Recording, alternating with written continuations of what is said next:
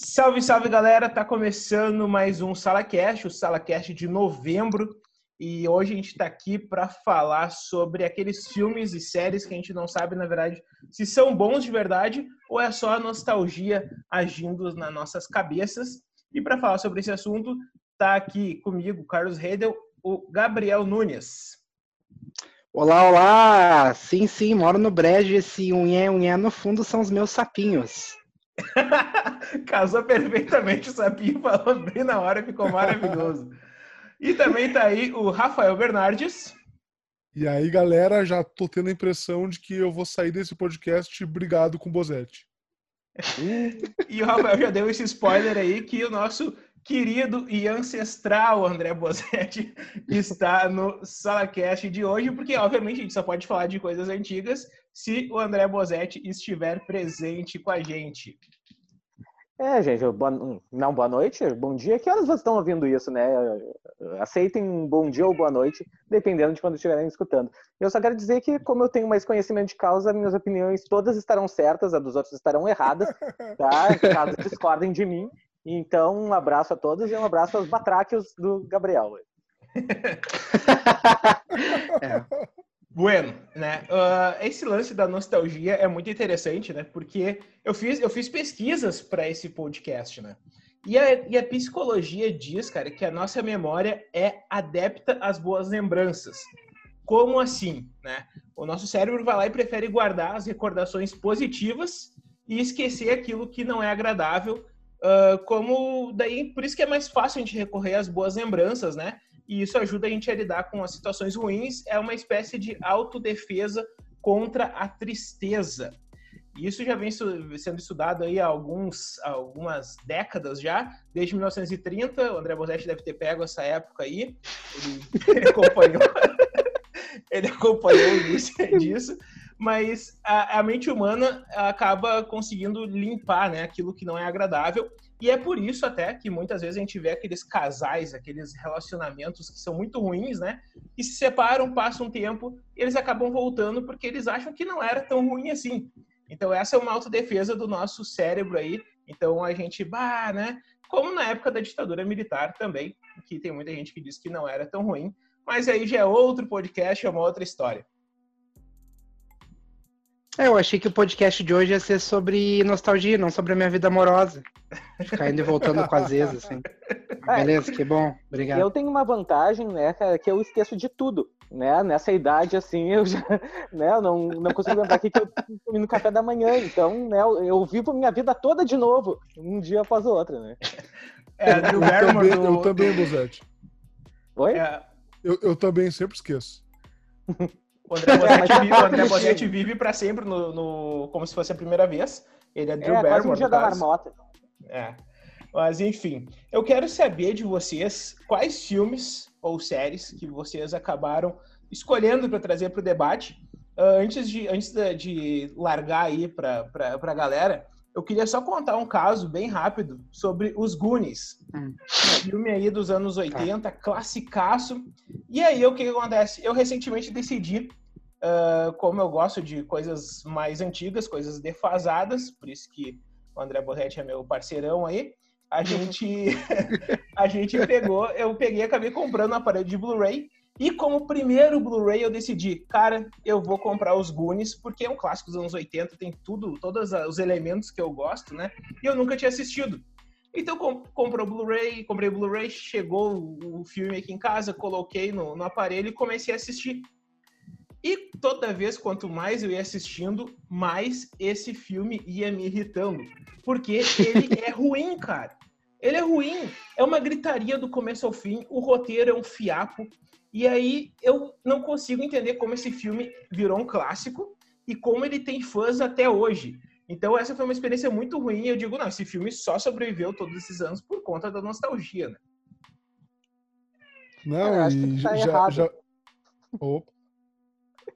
Não, assim, ó, é bem possível porque eu não assisti esse filme nos últimos, o que, 25 anos? Não sei de que ano é, com os Goonies. De, mas desde eu, que lançou, então. Ele quando criança eu assisti ele quando criança, e quando criança ele era muito bom. Quando eu era criança ele era muito bom. E eu mantenho isso na memória e eu acho que eu não vou rever, né? Vou deixar isso pronto.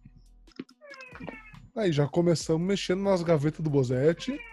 E esse era um filme que eu, que eu tinha notado também, Carlos. Eu, eu fui ver, acho que faz um ano, um ano e pouco. E é lamentável, é lamentável. Eu fui rever, né? É muito chato, é um filme. um ritmo horroroso. Aquelas crianças mala pra caramba. Nossa. É, é, um, é um filme que não funciona na, nada depois de adulto. Boss, tu viu esse filme no cinema?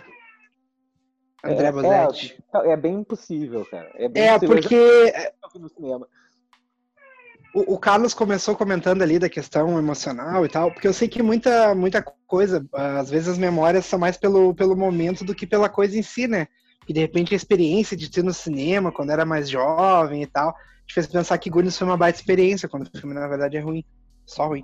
Eu, é, como eu é, sou tipo mais. A pegada do trem na estação, cara. Na minha lembrança, né, por ter visto no cinema o filme, é, ele, ele, se manteve melhor. Quando eu fui rever, achei meio chato, né? Não, como eu sou bem mais novo que todo mundo nessa conversa, assim, tipo, muito é. mais novo não que é. todo mundo aqui, eu é. só vi os Goonies uma vez na sessão da tarde, assim, eu já achei péssimo de começo, não, não tenho, tenho zero nostalgia com essa parada aí.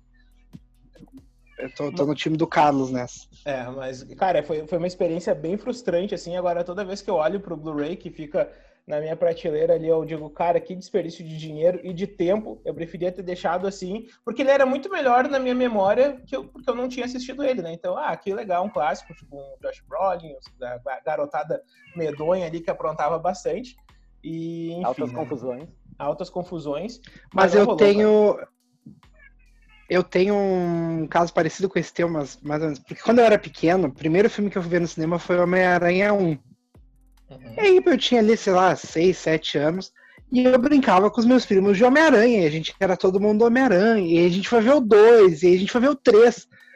E para nós os três foram sensacionais, assim, tipo, ah, cinemão, aquela uhum. tela gigante, as cadeiras. A gente foi ver até no, no strip. O cinema era horroroso. Uma, Como é que uma luz acesa, uma, uma várzea. Quando criança? é, eu fui vendo no, no show vamos, de strip quando Vamos grande. contextualizar que em Porto Alegre tem um. um ah, desculpa, um uma amplo. Um semi-shopping que se chama Boulevard Strip Center e lá tem um cinema que é muito barato e é muito ruim. Uh, uhum. e, e, enfim, a gente acabou de perder Isso. qualquer chance de um. Hoje em dia se chama. Boulevard Assis Brasil. É, a gente acabou de perder qualquer chance. Não, hoje, hoje se chama Boulevard Assis Brasil. Tá. Eles estão totalmente modernizados. Eu ainda não fui no cinema novo, mas o cinema antigo era uma porcaria. Era muito, é. muito Cara, muito eu, ia assistir, eu ia assistir filmes lá. Eu lembro que eu ia assistir filmes lá por R$ 2,50 quando eu era criança. Então, acho que o Harry Potter é. 3 ali, o Prisioneiro de Azkaban, eu vi por, eu vi por esse valor, assim, sabe? Era é, muito... Mas quando... lá o Jerry Maguire, foi assistindo ali, e a trilha sonora do Jerry Maguire foi o cara que tava tocando na praça de alimentação. ali, Era, depois bah, eu fui comprar o disco da trilha sonora e, pô, mas não tem o Lulu Santos, cara, não tem. tava tão animado. Estranho, assim. Mas, mas, mas, é isso. E aí, no cinema, o Homem-Aranha 3, nossa, foi sensacional, assim. Aí, quando eu cresci e criei aquilo que a gente chama de senso crítico, eu percebi a grande porcaria que foi. Então, eu acho que não é uma questão do filme envelhecer mal, mas a minha nostalgia da oportunidade, do, do, do acontecimento ali de ir no cinema com os meus primos para ver o último filme da, de uma brincadeira nossa, nossa, tornou um filme gigantesco e, na verdade, né? É, faz, faz sentido. É, a experiência cinematográfica conta muito, né, cara? É impressionante isso. Quantas memórias boas eu tenho de, de filmes que depois o cara vai rever e não gosta tanto, né? É impressionante, isso acontece demais. Até o X-Men e o Fênix Negra, em Bozete, que a gente assistiu quando a gente saiu do cinema, a gente saiu gostando do filme, e hoje em dia, isso que é 2019, né? A gente já. A experiência do é cinema conta criança. demais, cara. Eu era criança. Cara, eu, eu tive essa experiência, eu, foi num filme que eu vi com o Bozete também, que foi o Liga da Justiça. Uhum, a, a, a gente saiu também. curtindo o filme, assim, ah, um setzinho ali, bacana. Depois eu comecei a pensar no filme, meu Deus, que bomba esse filme. Ele envelheceu mal nos 10 minutos seguintes a saída da sala. Dá tipo, muito real. Foi um negócio assim, não sei se é que nem no Interestelar, sabe? Que é 10 minutos para um e 28 é. anos para outro ali. Total. Sabe? Foi mais ou não. menos isso com Liga da Justiça. É, é, é, é, bem isso aí, Liga da Justiça mesmo. E, cara, outro, outro filme que eu, que eu acabei trazendo aqui para o nosso, pro nosso debate, eu já vou falar meus dois filmes que eu tenho aqui, e daí depois vocês veem com os de vocês, que é o Space Jam, cara, o jogo do século Filme de 96, cara, e que é ruim demais, velho. É ruim Não demais. fala isso. É ruim Quem demais. imaginaria que esse Median é ruim, né, cara? Carlos, Tem um tá... jogador de basquete e desenho Carlos, tu... misturado, né? E vai ser o 2, cara, e vai ser o 2, mas, sério. Carlos, tu tá demitido. tu tá demitido do Sala Crítica, Carlos. Pode pegar tuas coisas e passar lá no RH. Gabriel, tu já assistiu... Eu vou ligar lá pro negócio do, dos críticos e vou, vou te denunciar. tu já assistiu Space Jam? Eu vou te denunciar por coisas. Não. Já assistiu? Ah, então assiste pra te ver. Eu, eu acho que nesse eu tô que nem o Bozetti, eu não quero ver depois de adulto. Eu, eu sou é. apaixonado é. por esse filme.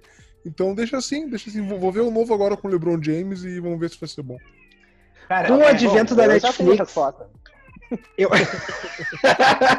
com o advento da Netflix eu passei por isso com Yu-Gi-Oh, cara. Porque na minha memória o desenho Yu-Gi-Oh era demais. Nossa, Yu-Gi-Oh era demais.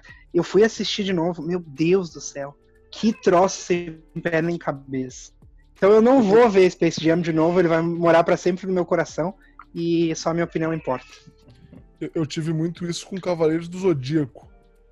Total, total, total. Talvez algumas pessoas se chateiem porque ainda gostam do, do anime, mas, cara, é muito ruim, é muito ruim. E eu, e eu depois de, de velho, já depois de, 20, de mais de 20 anos, eu resolvi acompanhar só a saga das 12 casas, que é, que é uma das mais legais e tal. E, é, e a, até uma das mais legais é muito chato. É sempre a mesma coisa, é repetitivo. Meu Deus, eu era apaixonado. Eu tinha todos os bonequinhos, eu era o Seiya. eu adorava. Mas, mas isso, acontece, isso acontece com Dragon Ball também, cara. Com Dragon Ball Z, que foi Sim. o que eu mais gostei quando eu era criança, assim, de assistir. Dragon Ball Z, eu, às vezes, passa de madrugada no Cartoon Network, eu de, paro ali, e é uma encheção de saco, cara. É muito melhor na minha memória, é muito melhor porque, como eu já tinha dito antes, o cérebro vai, né, separando ali, ah, isso aqui foi muito bom, então vou guardar aqui. Esse aqui não é bom. É, é bem divertidamente ali, né? A galera guardando as as recordações na, na, na, tua cabeça ali.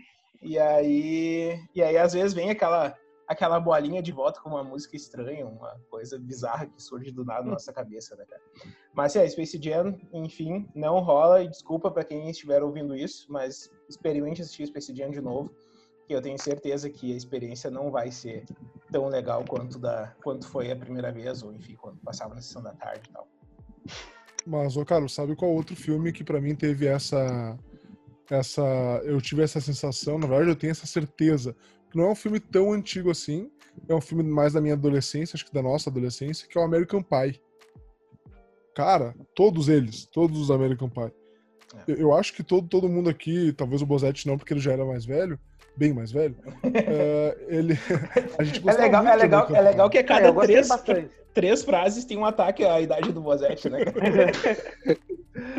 tipo, não, eu gostei, eu gostei quando foi lançado, eu achava divertido. O primeiro, ah, não lembro se o dois também, mas depois já saiu um que era um lixo, assim. Olha, não por nada, mas o único American Pie que lançaram na minha adolescência foi o Reencontro. Eu digo, eu sou bem mais novo que todos vocês, vocês não acreditam em mim. Meu ah, Deus. Deixa pra lá, deixa pra Mas Vai, é, que, Rafael, é que o American Pie, ele tem um detalhe, Rafa, que é o seguinte, as piadas dele, elas chegaram no final de uma geração que aceitava um nível de, uh, né, de falta de respeito com o próximo, Sim. assim com uma que já não aceita tanto, tão facilmente. Então elas envelheceram muito rápido as piadas do American Pie elas envelheceram assim numa velocidade uh, né, gigantesca. Né? Tipo, ah, Friends, por exemplo, que eu, muita gente uh, né, gosta muito, mas do que era, só que se a gente vê hoje em dia tem algumas piadas que envelheceram muito mal, né? Algumas são muitas piadas que envelheceram muito mal e só que daí é uma coisa mais antiga, né? O American Pie pegou aquele finalzinho, uma troca de, de gerações, eu acho, e daí foi Não, complicado. Totalmente. Totalmente. E, é... e, muita coisa dita e feita naquele filme, hoje em dia seria crime, sabe? É, é um negócio absurdo, assim. Eu revi o primeiro, tava passando na televisão há, há pouco tempo, e eu não consegui ver 15 minutos do filme, que eu, eu me senti agredido, assim. Eu, é absurdo, o cara tão tá fazendo, tô falando, sabe? É um, é um negócio surreal, assim. Aquele Stifler, aquele personagem é, é, um dos piores personagens que eu já vi na minha vida. É um Mas na tua, adolescência, na tua adolescência tu adorava, né?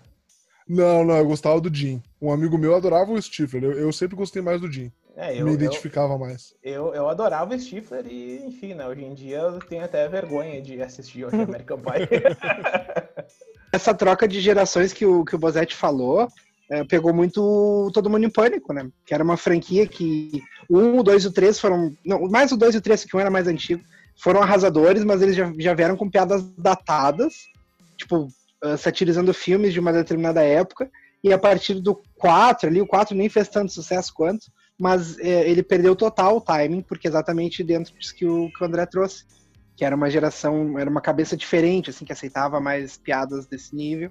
E aí o 5 foi um fracasso total e absurdo, porque investiu num humor muito ultrapassado, não conseguiu ler a, a evolução social. Acho e enterrou a franquia. Coisa... É. O 5 enterrou a franquia. Verdade, não, e acho que outra coisa meio parecida até com, com American Pie é Jackass, né? que é, é, outra coisa que não, não tem nada a ver o tema, mas é parecido no limite, né? Ele, ele chega no limite lá do aceitável, é, é um negócio absurdo, é, tu, tu acha engraçado por causa do excesso, né? Da, de ver as pessoas se ferrando e tal. Hoje em dia tu, tu vê, tu fica, ah, que nojo, meu Deus. Por que é, que eu vou isso? dizer que eu vou dizer que isso já não funcionava para qualquer pessoa uh, é, madura quando foi lançado. sabe? Tipo, o Jackass sempre foi muito, muito problema. Seria um negócio tipo o pânico da Jovem Pan, é Jovem Pan, né? Ali, assim, é que é o mesmo nível, de ba muito baixo, assim, e de umas pessoas de caráter muito duvidoso, sabe? Então, uh, ah, para mim, é, era mais ou menos a mesma coisa. Mas eu tive uma experiência com um filme que daí não, não chega a ser uma coisa, assim, de nostalgia, mas de como a coisa fica marcada, assim, pra ti, que é o Poltergeist. Poltergeist, o fenômeno, eu assisti quando criança e, cara, eu entrei em pânico, pânico, muito, muito medo. Assim. E daí uh, eu fui rever anos atrás, assim, pensando, pá, aquele filme é assustador. Já faz, já faz uns 10 anos, eu acho, que eu fui ver. E daí, meu, eu fiquei pensando como é que eu tive medo disso. Eu, eu lembrei, é, eu tinha 8 anos de idade, né? Um pouco diferente, assim. Mas uh, mas realmente é um filme que na minha cabeça ele, ele, chegou a ficar ruim agora. Eu não sei se ele é ruim mesmo, mas era uma coisa que eu tava esperando ficar com medo, esperando uma tensão que em nenhum momento aconteceu. Então não sei se vocês assistiram Poltergeist Fenômeno, se se assistiram podem me dizer assim se o filme é assustador ou não, mas uh, eu tinha a ideia de que era um filmaço e que se era, eu acho que ele envelheceu mal, assim, eu acho que não não conseguiu chegar na, na nossa década aí. Cara, eu assisti, eu assisti o Poltergeist, eu acho, em, há, sei lá, uns 10 anos. E, e, eu achei ele bem bom, assim, bem. dá medo, mas ele já tinha um ritmo diferente, um ritmo mais datado, assim. E é interessante isso, né? Uh, até o Bozetti trouxe agora o, o Poltergeist é interessante uma pessoa que, que conseguiu pegar, uh, porque o ritmo do cinema era diferente, né? Na década de 70, 80, a gente, a gente pode ver uma, uma diferença nos filmes de ação, de terror. Parece que hoje em dia tá tudo bem mais frenético, bem mais ação, não tem mais. Uh, enfim, parece que eles tinham. Era um ritmo diferente, era uma pegada diferente. E uma pessoa que transitou em tudo isso aí, que está envolvido no Poltergeist, está envolvido nos Goonies, e, enfim, é o Steven Spielberg, né? Que é o cara que veio lá com o Tubarão, lá nos anos 70. Tubarão que eu, eu comprei o Blu-ray dele recentemente e assisti pela primeira vez, assim, o filme inteiro, completo. Nunca tinha visto ele completo, assim. E ele, te, ele é muito bom, é um excelente filme, e inclusive é muito atual, né, pelo, pelo negacionismo das pessoas, porque, enfim, se não tô vendo o tubarão, ele não existe, sabe? Mas isso que era maluco o filme lá dos anos 70, o tubarão ele aparece bem, bem adiante no filme, acho que depois de 40 minutos de filme o tubarão vai aparecer. Uh, e era uma pegada diferente, era, era mais lento. E o Steven Spielberg foi né, acompanhando toda, toda a evolução do cinema. E agora, 2018, ele vai lá e me lança o Jogador Número 1, que é um filme frenético, um filme cheio de ação, uh, total atualizado com a nossa, com a no... apesar de dele ter bastante referência aos a filmes antigos, total atualizado com a nossa realidade. E, cara, o Steven Spielberg é um fenômeno, né, cara? Ele é uma coisa impressionante, assim, de, de... E ele trabalha muito bem com a nostalgia, né? Ele vem vindo de um, é. ritmo que eu acho... Enfim, eu acho que é o cara, o cara é uma das maiores mentes aí de, de Hollywood. Cara, e daí, assim, agora tu falou em filmes antigos, em ritmo, uh, tem um que pode gerar uma controvérsia grande, mas que eu tenho um receio muito grande de reassistir, que é o primeiro Superman do Christopher Reeve, sabe? Porque ele tem coisas que são inaceitáveis. Ah, ah, tipo, o final do filme é inaceitável. Assim, a questão dele girar a Terra ao contrário para voltar no tempo, sabe? Uh, é, é uma coisa que eu, se o, se o Michael Bay fizesse isso num filme, né, né, sei lá, qualquer um, qualquer idiota desse, eu dizer, ah, mas que bosta é essa que fizeram? E a gente não tem como relevar isso hoje. E, e daí, assim, ia ser o filme todo carregado no carisma do Christopher Reeve, que isso sim é, é indiscutível. O cara é o Superman, é, não tem como tirar isso. Uh, mas aquele uniforme dele já não funcionaria, né? Hoje já seria meio estranho ver. Mas acho que principalmente a, a lógica das coisas, o roteiro, ele tem muitos problemas, assim, tem uh, algumas situações totalmente inaceitáveis. Então, eu não, não sei se eu conseguiria rever ele hoje, porque eu sei que ele, pro momento que foi feito, funcionou muito bem, e ele funciona muito bem na cabeça de muita gente até hoje. Mas eu não sei se ele sobrevive a uma reassistida, assim, se tu consegue manter o respeito naquilo. Eu tenho essa mesma sensação com os filmes que são feitos especialmente para cinema 3D. Ou que, que se apoiam muito em cima disso. Porque se tu vai no cinema olhar em 3D, tu tem a experiência completa ali. Agora, se tu vai olhar em casa, se tu vai olhar no cinema normal, tu perde ali 30, 40% do, da ideia do filme. Eu, por exemplo, nunca tive coragem de ver o Avatar em casa. Eu vi no cinema quando saiu, mas em casa eu nunca tentei olhar. Ah, te digo, te daqui a pouco, casa. Porra, no cinema aquela telona. Ô, ô, Gabriel, e eu que só vi em casa num, numa TV tubo. Num aparelho de DVD. Cara, eu vou, te dizer, eu vou te dizer que Avatar, pra mim, eu assisti em casa depois, umas duas vezes depois do cinema. Uh, hum. Obviamente a experiência do cinema é incrível, mas ele funciona ainda, tá? Uh... É, eu, eu não tenho muito problema esse com o 3D em si, sabe? Uh, eu não, não sinto falta. Claro que tem os filmes que são carregados só pelo 3D, né? E, e, que daí. Mas daí o filme em si não, não serve pra nada. O Avatar acho que não é esse caso. Eu sei que tem muita gente que não gosta, mas é, eu, eu gosto da mensagem, por mais óbvia e boba que seja, do Avatar eu gosto, assim. Eu gosto do roteiro, eu gosto da, do visual todo do filme. Então, uh, ah, para mim, essa questão do 3D não chega, não, sei, não chega a ser um incômodo. Sim. Mas sabe, cara, eu tava lendo um texto, uh, um, um, texto na internet aí falando de filmes uh, de 99, que 99, 99 para mim foi um dos anos mais importantes, né, do cinema moderno, vamos dizer, dizer assim, né? Que foi o ano que a gente teve grandes clássicos ali, como Matrix, como Clube da Luta, Uh, beleza Magnolia. Americana, Magnolia, American Pie, enfim, as, Star, Star, Wars, Ameaça Fantasma. Uh, mas, cara, uh, e aí eu vi, eu vi um, pessoas criticando uh, Matrix.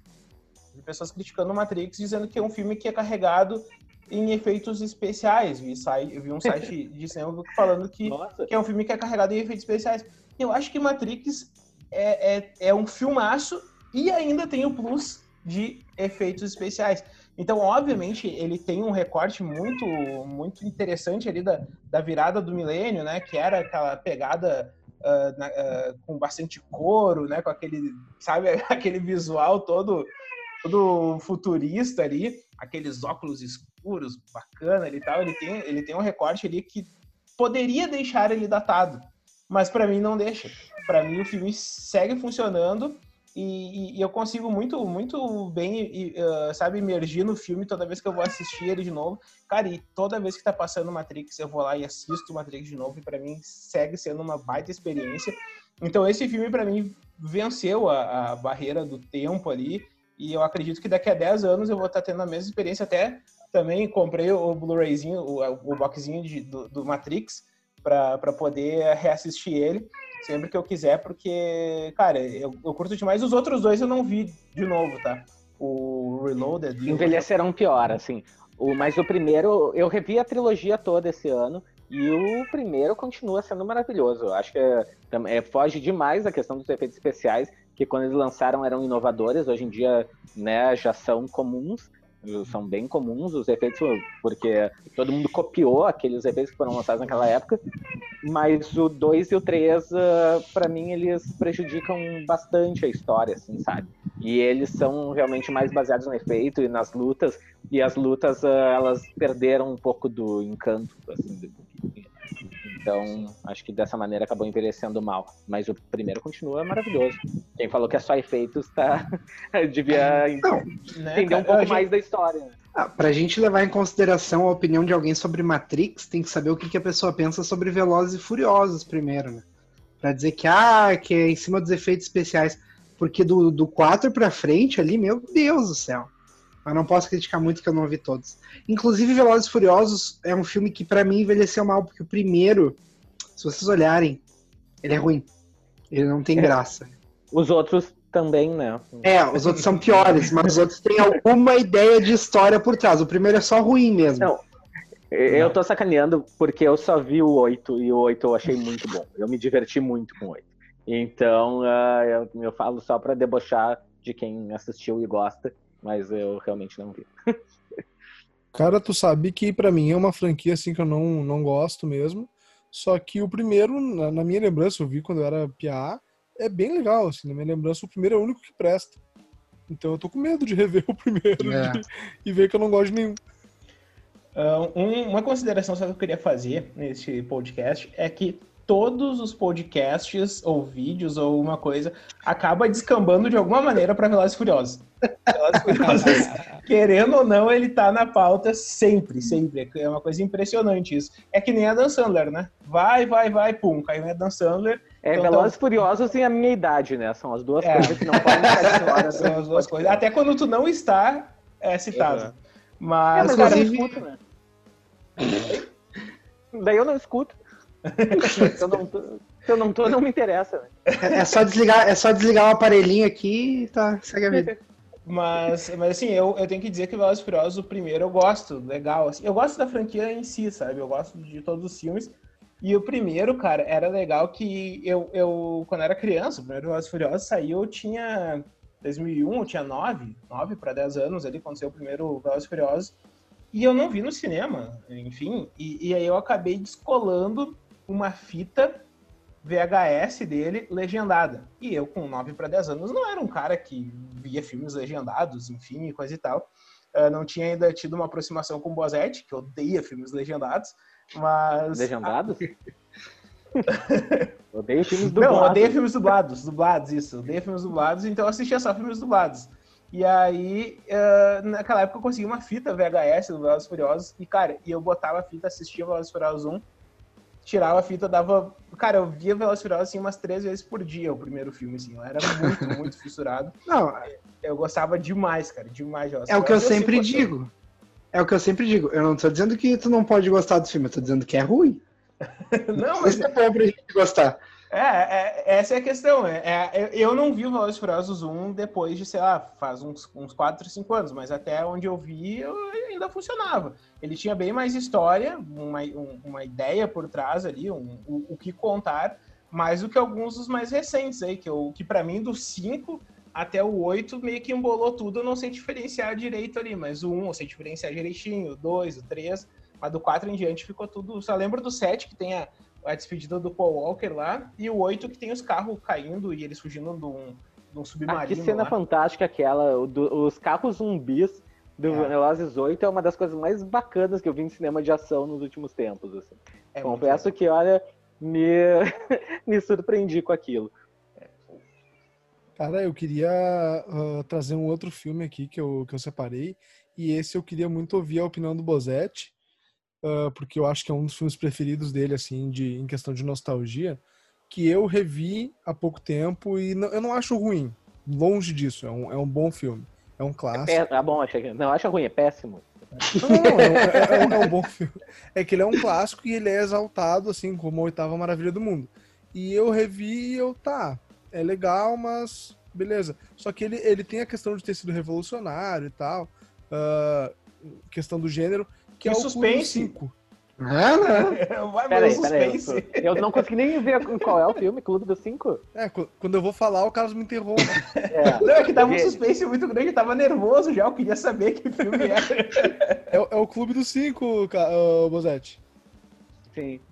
Uh, pois então, é um filme que eu acho que ainda a, a mensagem dele ainda funciona muito bem sabe? Eu acho Sim. que o que não funciona tão bem são aqueles adolescentes de 35 anos da vida, tipo o Tobey Maguire, sabe? Ei, ei, pra quê, cara? então, assim, eu, eu gosto muito do, do que os personagens trazem, assim, se tu conseguir enxergar eles, né, como se fosse um episódio do Chaves, ali, aqueles adultos transformados em criança, uh, eu acho que ele funciona muito bem. Mas é difícil, é difícil de uh, de tu enxergar com esses olhos hoje. Uh, quando, né, na época que ele foi lançado, assim, uh, era mais comum isso, eu acho. Sabe? tinha tinham mais casos desse tipo, a gente conseguia aceitar melhor, e talvez até pela idade, a gente, né, todo mundo, qualquer aluno de ensino médio, para uma criança é adulto, né? A gente vê, a gente com 8, 9 anos enxerga uma, uma, adolescente de 15 assim, como, ah, é uma tia, né? Então, acho que isso talvez não afetasse tanto. Hoje em dia, eu não sei como funcionaria para pessoas que nunca viram o filme, né? Mas uh, ele, a essência dele, eu acho que ainda funciona muito bem. Não sei, é, é a impressão assim que eu tenho. Sim, mas só observação assim, será que isso não é um, um, reflexo até da própria humanidade, assim, né? Por exemplo, as pessoas com uh, uh, nós, os seres humanos, com o passar do tempo, a gente está vivendo mais e e, enfim, é, as pessoas estão se desenvolvendo mais devagar, enfim, a adolescência até tá cada vez, tipo, tem, tem cientistas e pesquisadores, enfim, estão dizendo que o cara deixa de ser adolescente aos 24 agora, sabe? E, e então, tipo, parece que a gente está demorando cada vez mais para se desenvolver mais. Então, talvez lá nos anos 80, os caras com 17 anos tinham uma aparência mesmo de uma pessoa que hoje em dia a gente vê aí com 20 e poucos anos. Um pai de família talvez. ali, né? É, um pai de é. família, talvez. Nada Estou tentando Nada defender o Clube dos Cinco. é, tentando tá tentando defender. A gente sabe que tá tentando defender o Tobey Maguire. Então, e aí, tô, é, é não, é que, tô, é que o Tobey Maguire é mais difícil que isso é 2001, né, cara? Aí é, fica não. mais complicado defender. Mas, cara, na minha época de escola, por exemplo, tinha uma galera assim que eu andava assim, ah, mas esse cara aí com barba na cara, tudo bem que o cara realmente tinha 35 anos e era diferente. mas isso, mas estava no ensino médio, né? Acontecia. Eu acho que eu, eu acho que o que mudou foi a nossa percepção a respeito. Porque a primeira vez que eu vi o Clube das Cinco, eu não liguei para isso, assim. Mas hoje em dia tu vê uma série da Netflix com. Ah, é escola. Daí, tipo, tu vê. Tu tem Sex Education, tu tem aquela da menina indiana que me, me fugiu o nome agora. Enfim, tu tem várias séries com representações boas, feitas por atores jovens, de adolescentes. E aí tu pega uma série que vai fazer isso e bota uns atores de 26, 27 e já não cola. O próprio Homem-Aranha do, do, Andrew Garfield uhum. é, come, veio bem no começo desse movimento, que ele é de 2012, se eu não me engano, né? É, isso. E aí, ali, eu pelo menos comecei a acompanhar as pessoas reclamando de alguém mais velho representando um adolescente. Mas para mim, o Tobey Maguire e a Emma Stone não eram tão longe de um adolescente. Andrew Garfield? Acho Andrew que... Garfield. Isso, o que, que eu falei? Eu Tobey Maguire. Maguire. Mas, cara, só, só, uma, só que, é, a título de curiosidade, tá? O Andrew Garfield no Espetacular Homem-Aranha era mais velho do que o Tobey Maguire no primeiro filme do Homem-Aranha.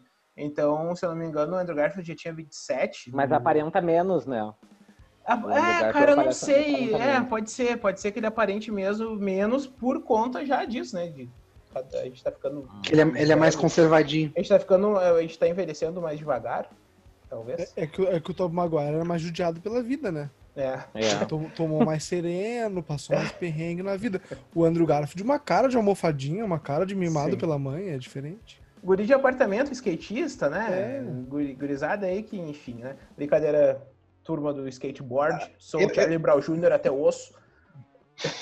É, é sim. filme, pensando assim, no, A época é semelhante. Eu agora não sei de que ano é exatamente o Conta, Conta Comigo. Não sei se você sabe me dizer de que ano é o Conta acho Comigo. Que, acho que é 86, se eu não me engano.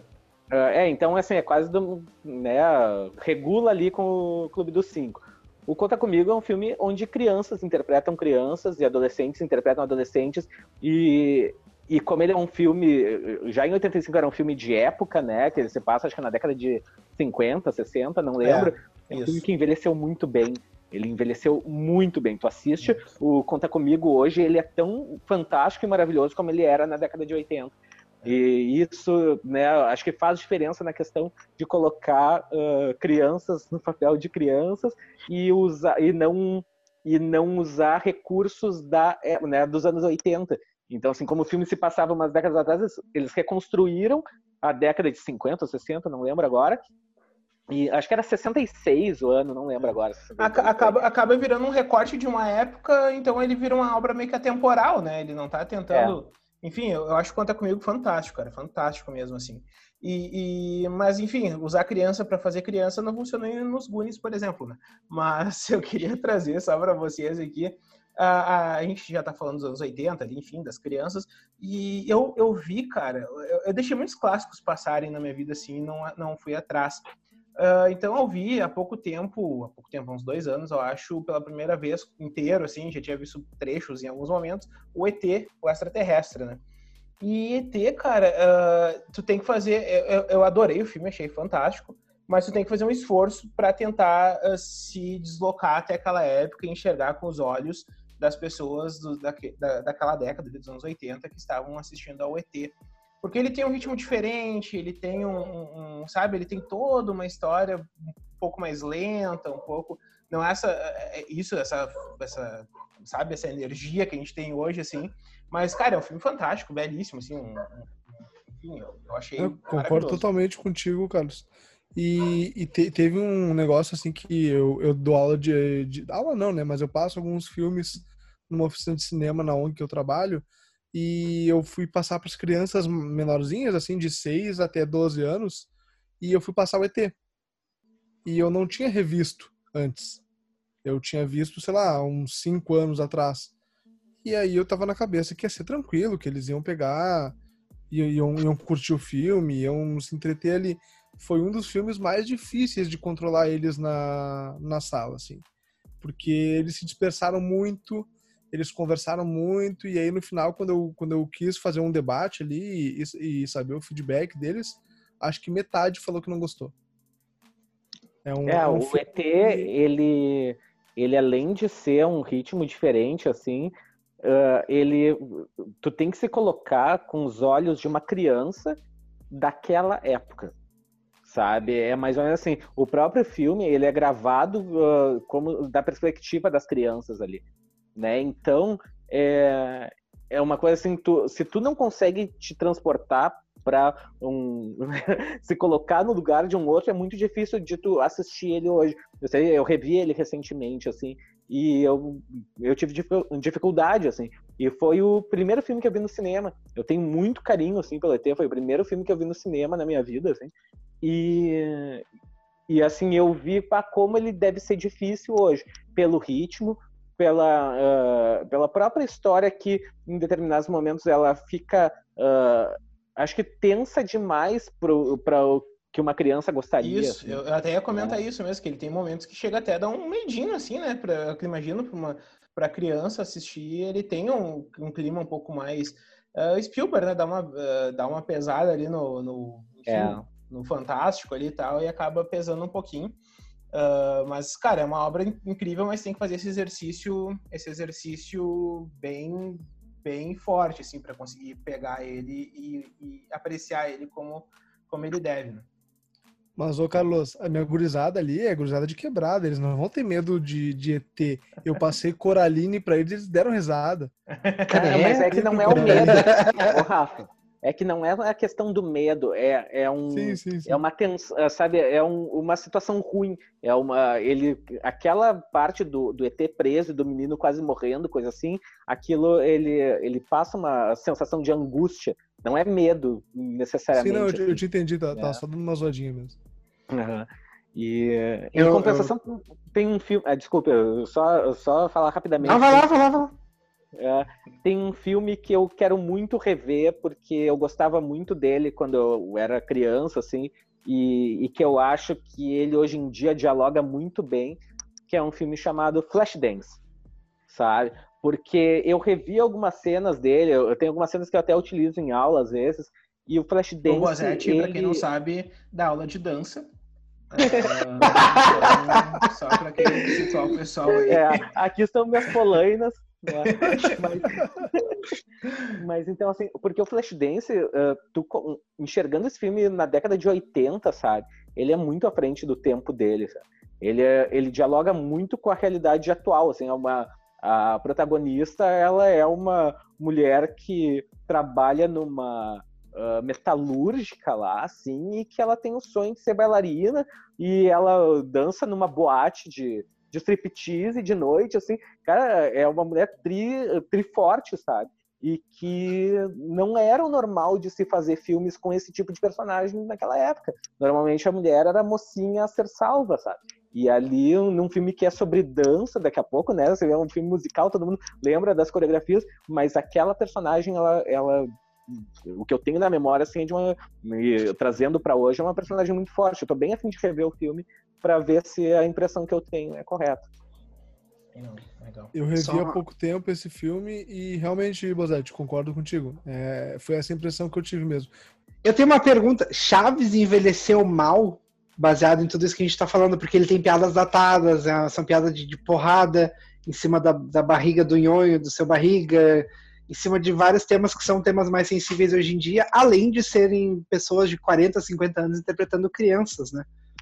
Uh, eu, eu acho que o Chaves ele pega muito na nostalgia, porque não importava a hora do dia que tu passasse no SBT, tivesse passando o Chaves, tu ia parar para olhar tu já sabia qual ia ser a piada, tu falava as falas junto com os personagens, tu sabia exatamente o que estava por vir, mas eu, pelo menos, não conseguia não dar uma olhadinha nem os cinco minutos que fosse. Eu acho que isso levou o Chaves a se perpetuar por tantas gerações. Mas aí eu pergunto, Chaves envelheceu mal?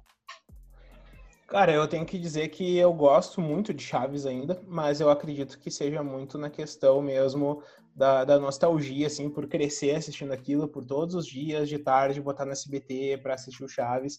Uh, eu acho que talvez essa nova geração não vá gostar, né? Porque se tu for olhar ali, pega uma criança que nunca assistiu Chaves, bota na frente da TV, ah, assiste esse, sabe? O que, que tem de atrativo naquilo ali, sabe, cara? É, tem que, como diz as pessoas problematizando no Twitter, né? Tem criança em situação de barril tem, tem agressão física, tem, sabe, tem fome, tem, tem satanismo, tem de tudo no Chaves, sabe, cara? Tem, tem gordofobia, tem, sabe? Uh, mas eu ainda, toda, toda vez que assisto, eu acho, eu adoro, assim. Eu acho que o Chaves ele envelheceu muito mal, sim. Tem piadas que não, não servem mais, não funcionam, mas tem personagens muito bons. Essa é a questão. Uh, tu, se tu pegar um apanhado e tu tirar todas as piadas uh, ofensivas e, e, e, situações assim que não, não são boas de se comentar, então, né, os deboches que faz da fome do Chaves, assim, em alguns momentos, né, tira algumas coisas assim, ainda vão restar alguns personagens muito bons, sabe? A questão do o, o seu Madruga e o Kiko para mim são os personagens chave do Chaves. são os dois personagens que carregam a, a série, porque os dois são muito bons.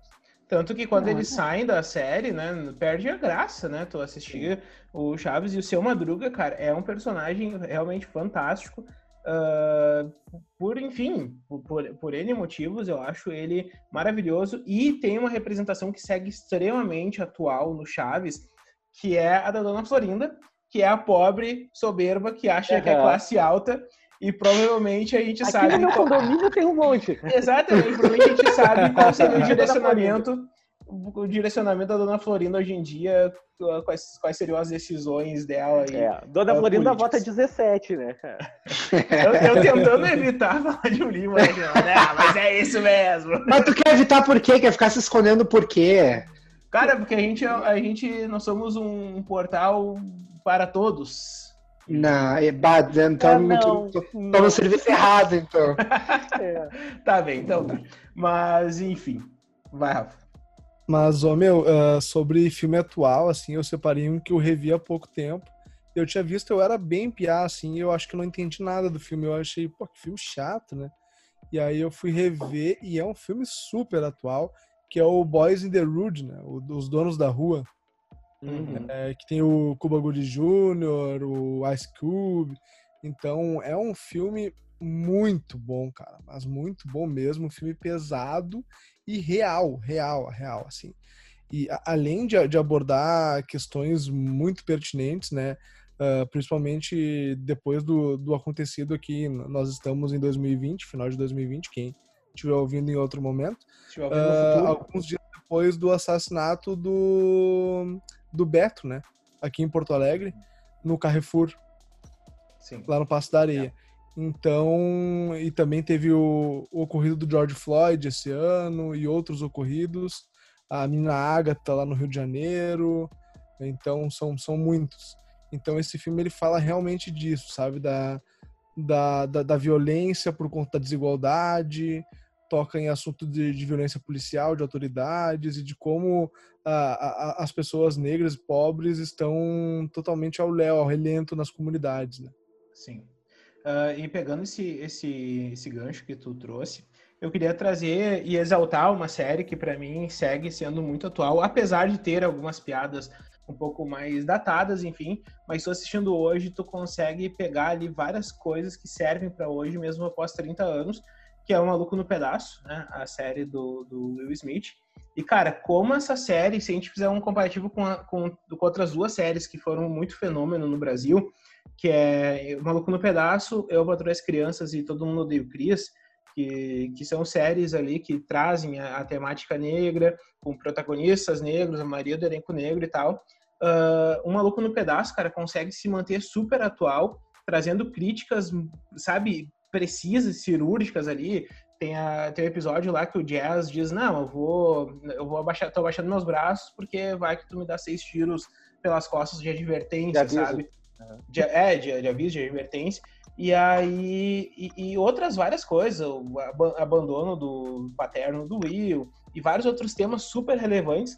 E a gente vê isso muito também no Todo Mundo Odeia o Chris, que, que Todo Mundo Odeia o Chris, claro, vai lá e, e, é uma série mais atual, com uma linguagem mais atual, mais, uh, mais, mais identificado com a gente, assim, o, o, ritmo da série. E também consegue se manter. Cara, tu assiste Todo Mundo Cris hoje e é incrível como tu não consegue. A série acabou em 2012, se eu não me engano.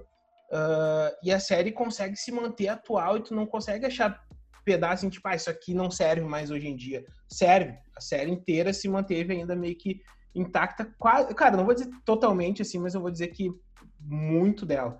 Já o Eu Patrulho as Crianças, que é o intermediário ali, que veio no início dos anos 2000, já não rola.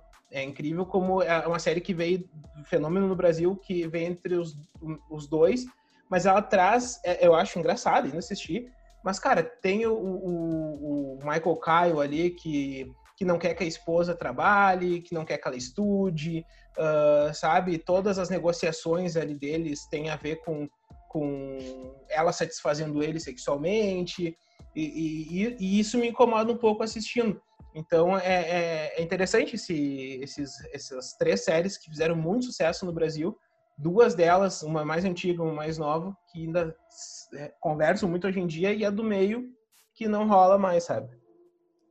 Eu concordo totalmente contigo, Carlos. Totalmente. Uh, eu, eu, vejo muito todo mundo deu Cris, que eu deixo no, no Comedy Central ali enquanto eu tô fazendo outras coisas. Eu também. E, é, e, e volta e meia, assim, volta e meia não, uh, raramente eu vejo alguma piada ali do, do, da narração do Chris Rock que tem algum, algum problema, assim, sabe? Mas é raro, assim. E aí eu, eu olho pra minha namorada e a gente, tá, dê, tudo bem, foi só uma piadinha, sabe? E não, eu, eu patrulho as crianças, não é, todo esse contexto é muito complicado, assim, o, o Michael Kyle é um personagem muito retrógrado, assim, até pra época, sabe?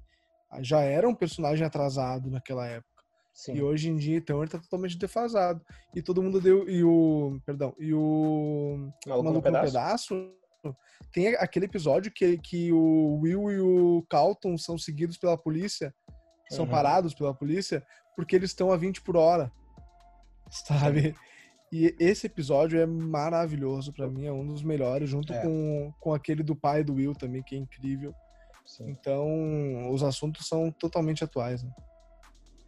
Um, um, são três séries com propostas diferentes, né? Eu não quero defender o Michael Kyle, tá? Eu concordo com o que vocês falaram aqui, mas a, o a problema dessa agora, série... A partir de agora, tudo que for falado pelo Gabriel será excluído do podcast. não, mas é, é, que os episódios do El Patrulha as Crianças se tratam sobre o, a, o desenvolvimento de personagem do Michael. Só que a série falha muitas vezes e não consegue fazer isso. Por, tipo, aquele episódio que ele não quer que a Jay estude, no final eles estavam tentando fazer ele entender que era importante para ela mas aí o personagem dá uma descambada também. É. Tô com vocês Sim. nessa. E o Maluco no Pedaço, uma série que eu assisto desde pequeno, assim, eu já vi umas três vezes completa, agora que tem nos serviços de streaming.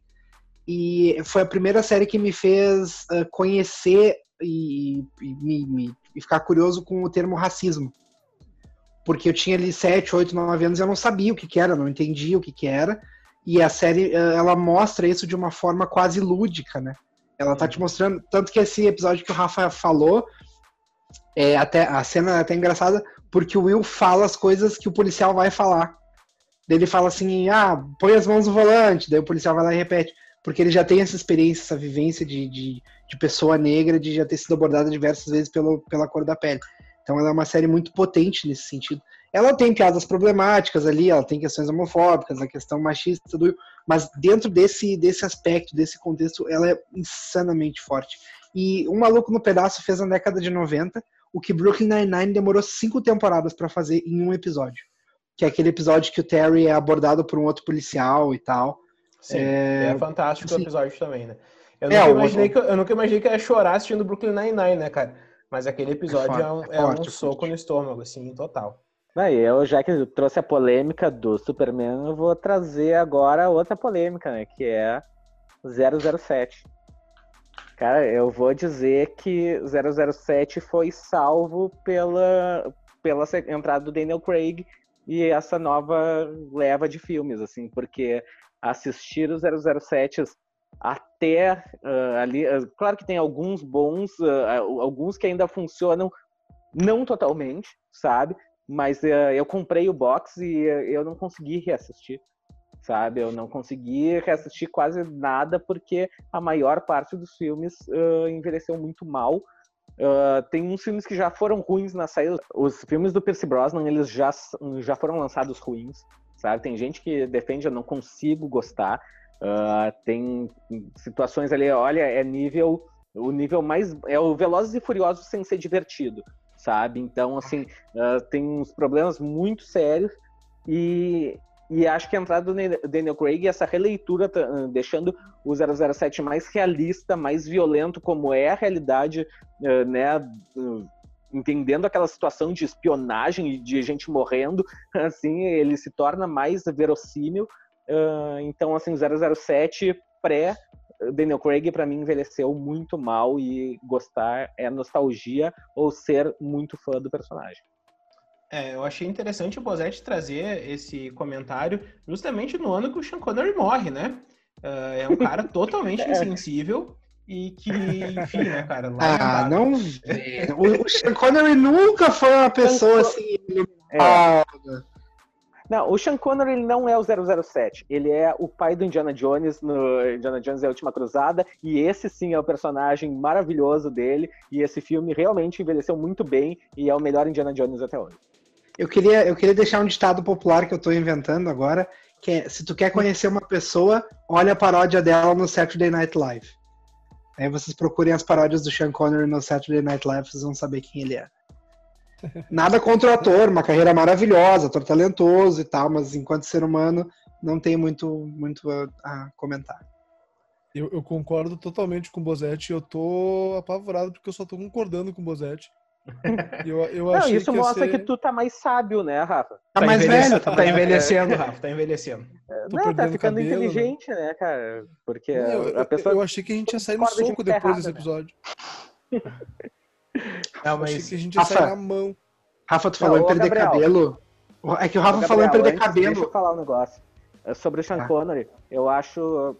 precipitado a gente falar alguma coisa sobre a, a pessoa Sean Connery, porque eu realmente eu li várias coisas a respeito dele uh, que seriam né, para a gente questionar, mas uh, eu vi outras versões da história e, e vi que alguns recortes que foram feitos de fala dele, depois os complementos né, dentro da mesma entrevista mudavam a percepção que tinha daquilo, então algumas edições desfavoreceram, então não é querer defender, uh, mas também não é querer culpar o cara totalmente uh, por sendo uma pessoa que nenhum de nós conhece realmente uh, né, a fundo e só uhum. o que a gente vê por aí. Então, só essa, só deixar esse esse lembrete. Mídia golpista. Uh, só mas... só pra, eu, pra, eu, finalizar meu comentário ali, o Rafa falando em perder cabelo, Rafa, não pode perder o que a gente nunca teve, né? Ah, eu tinha bastante cabelo, cara. Pior que eu era, eu era bem cabeludo, mas infelizmente ele foi caindo, ele não quis mais ficar no meu corpo. Uh, gente, só para ir para a reta final aí, que eu, que eu queria, só para aproveitar que o André Bozetti está aqui também, eu sei que ele é um cara que gosta de arquivo X. Uh, eu queria só trazer o caso do arquivo X, tá? Eu comecei a maratonar a série esse ano, quando estreou no Prime Video. E, e é interessante, cara, que a primeira temporada para mim funciona muito bem. A segunda temporada para mim funciona muito bem. A terceira temporada para mim parece datada, sabe? Então para mim parece que quanto mais a, série tá avançando e a terceira temporada para mim não rolou. Eu tô, é, tô meio trancado na terceira temporada porque eu não consigo muito avançar dela, que eu tô achando uns episódios muito chatos, cara, muito chatos e muito muito datados, muito sofridos aí de conseguir acompanhar. Eu não sei se, se, se é normal isso, André Bosetti. Cara, uh, eu, não, eu não lembro em que temporada que. Eh, que temporadas que foram boas, ou quer dizer, que foram ruins, mas eu lembro, se não me engano, a quarta temporada é muito boa. A quarta para, assim, a segunda metade. Mas uh, eu achei, eu comecei a reassistir também Arquivos X e eu achei bem datado. A primeira temporada uh, eu achei ingênua sabe? Achei uma coisa que na época eu achava, na época eu achava o máximo, eu achei bem ingênua essa a primeira temporada de Arquivos X. Mas eu gosto, eu me divirto, eu gosto dos personagens, gosto da ideia em si, sabe? Mas uh, eu achei parece, sabe, o que uma criança escreveria hoje em dia. Assim. é verdade, parece mesmo.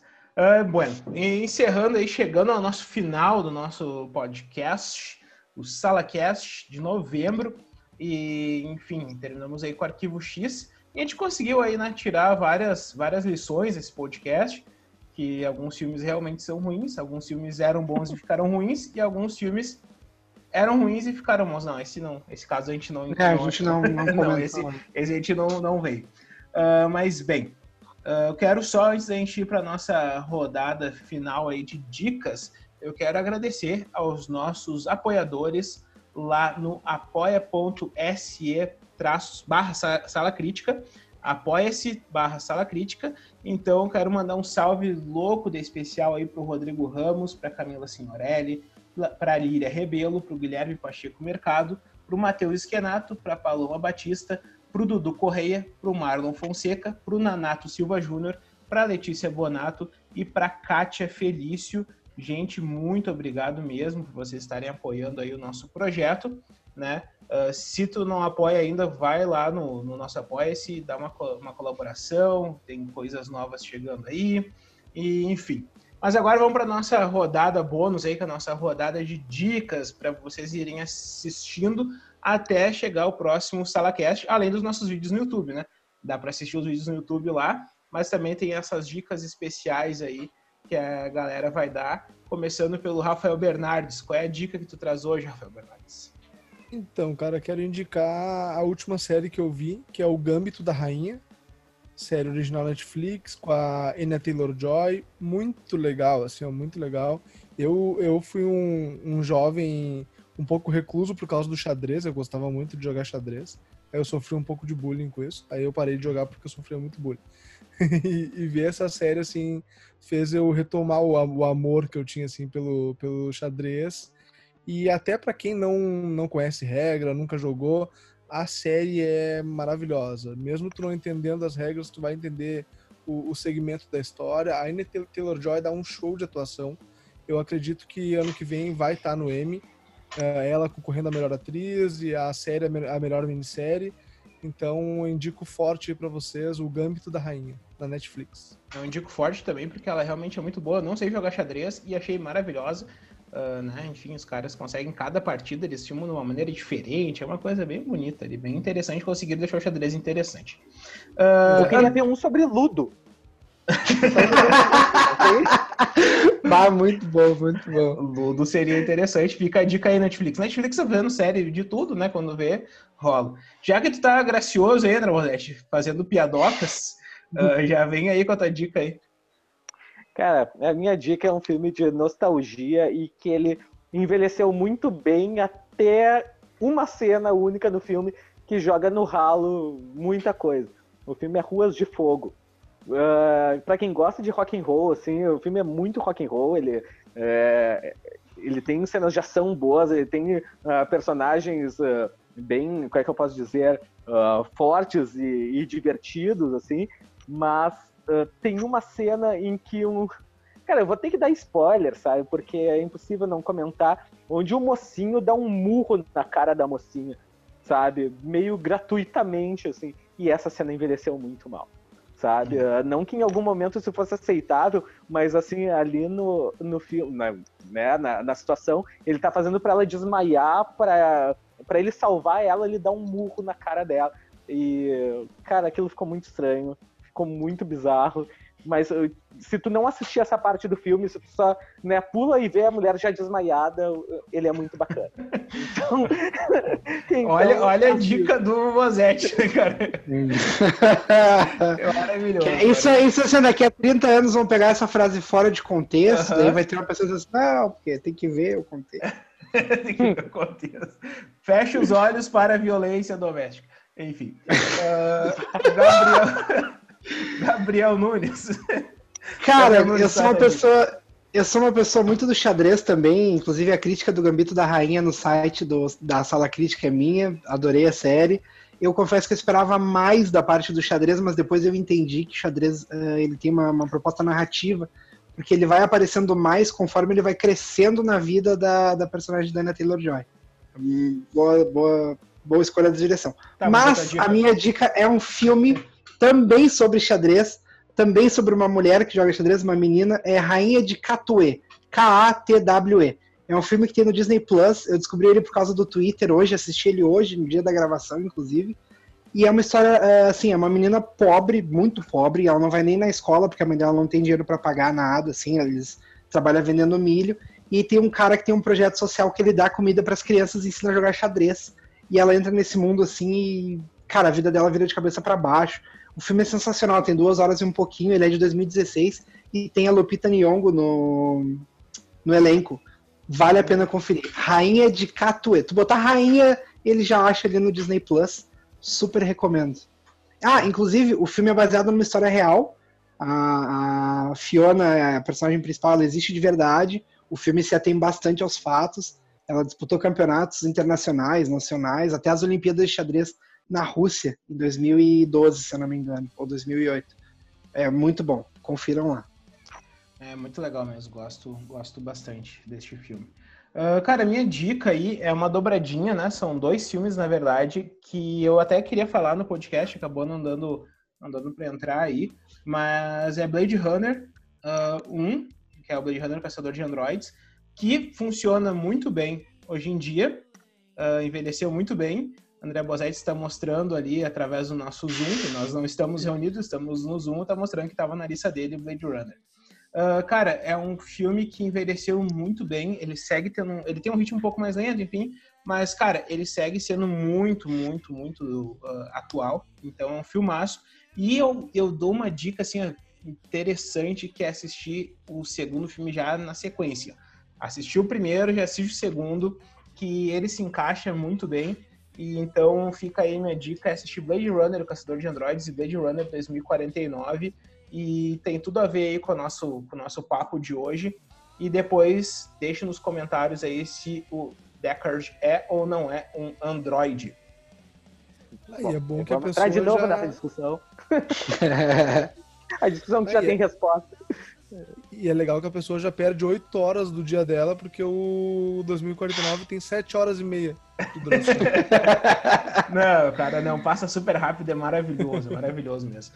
Mas, Posso dar uma última dica? Não, acabou a dica. É, rapidinho, tu vai gostar, ah. tu vai gostar, tu vai gostar. Fala. Sigam a gente no Instagram, arroba ah. Sala Crítica, facebook.com.br Sala Crítica, Twitter, arroba Sala Crítica. Nos sigam lá, curtam, compartilhem e comentem. Me derrubou nessa é um biscoiteiro mesmo. Me derrubou nessa. bueno, gente, até o próximo SalaCast. Tchau. Falou. Tchau. Tchau, pessoal.